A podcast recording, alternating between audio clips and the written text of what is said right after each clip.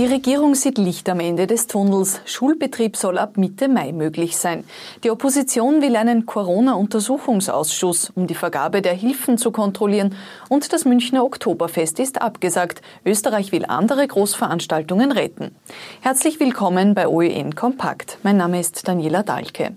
In Österreich ist das Coronavirus so stark auf dem Rückzug, dass weitere Bereiche im Mai wieder geöffnet werden können. Die Regierung sieht Licht am Ende des Tunnels, auch für die Wirtschaft. Das, was wir uns vorgenommen haben, äh, hat ja eine Entwicklung äh, ermöglicht, die sehr gut ist und nicht nur gut. Es ist sogar so gut, äh, dass vieles schneller möglich scheint sagt Vizekanzler Werner Kogler. Die nächsten Lockerungen betreffen Schulen, Gastronomie, Dienstleistungen. Der Reihe nach. Am 1. Mai bzw. am Tag nach diesem Feiertag, also Samstag nächste Woche, dürfen alle Geschäfte wieder öffnen und auch Dienstleister wie Friseure und Kosmetiker können wieder starten. Ausgenommen bleiben Freizeit, Gastronomie und Tourismusbetriebe. Die Gastronomie darf dann am 15. Mai wieder ihre Lokale, Bars und Restaurants öffnen. Sperrstunde wird dann täglich um 23 Uhr sein und die Mitarbeiter werden Mund- und Nasenschutz tragen müssen. Auch Abstand und Gruppengrößen werden geregelt werden.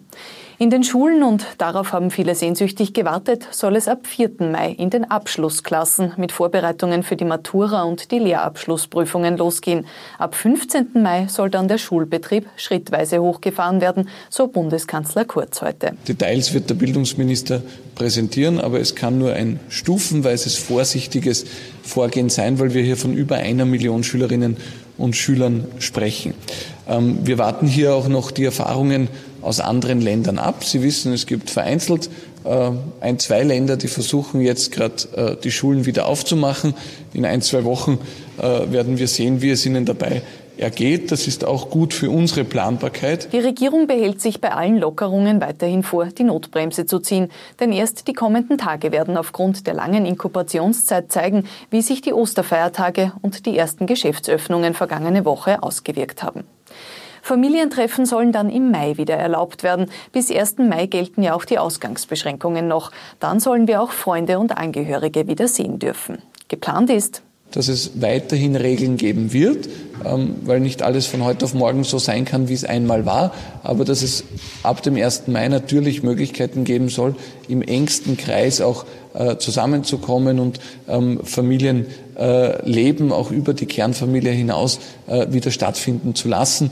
Natürlich auch was den engsten Freundeskreis betrifft. Bei Veranstaltungen wird weiterhin noch an Lösungen gearbeitet. Bis Mitte Mai sollen Regeln gefunden werden, die Veranstaltungen ab Juli wieder möglich machen.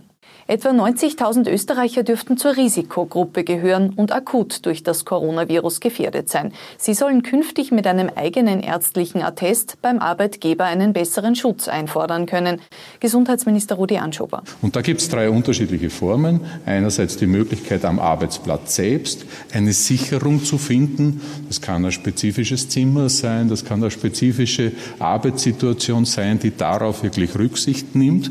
Äh, ist nicht überall möglich. Deswegen eine zweite Möglichkeit ist sicher das Homeoffice und eine dritte Möglichkeit ist eine Freistellung äh, von dieser Tätigkeit. Wer zur Risikogruppe gehört, wird von der Sozialversicherung kontaktiert und aufgefordert, zum Arzt zu gehen. Ab dem 4. Mai sollen dort die Risikoatteste ausgestellt werden können. Bewohner von Altersheimen könnten bald unter Auflagen wieder Besuch bekommen dürfen. Das Gesundheitsministerium will noch diese Woche eine Empfehlung ausgeben, wie Seniorenheime damit umgehen sollen.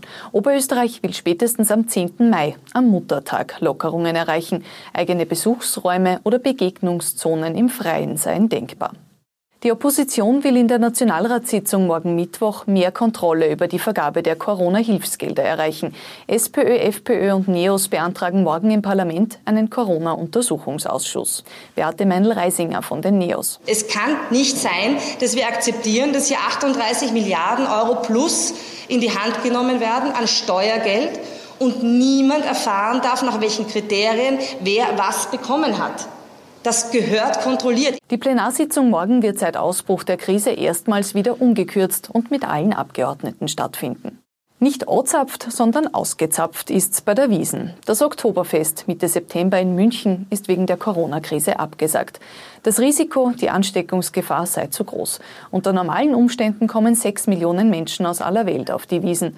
Mit dem Ausfall geht München eine enorme Wertschöpfung verloren. Das Oktoberfest bringt der Wirtschaft nach Angaben der Stadt sonst 1,2 Milliarden Euro ein. Einen anderen Weg geht Wien. Das Donauinselfest soll heuer noch wie geplant stattfinden. Das wird heute von der Wiener SPÖ bekräftigt.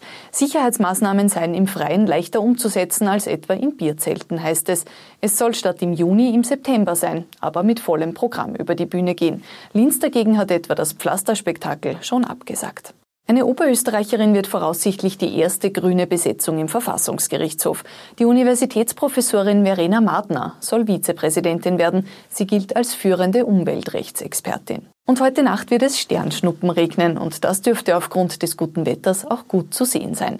Der Meteorstrom der Lyriden beschert uns das Himmelsschauspiel diese Woche, das auch noch bis Samstag dauert. Nicht nur das Wetter spielt mit, auch der Mond. Durch Neumond ist der Himmel dunkler als sonst, was die Sternschnuppen noch besser sichtbar macht. Soweit die wichtigsten Nachrichten vom Tag kompakt zusammengefasst. Wir haben morgen wieder einen aktuellen Überblick für Sie.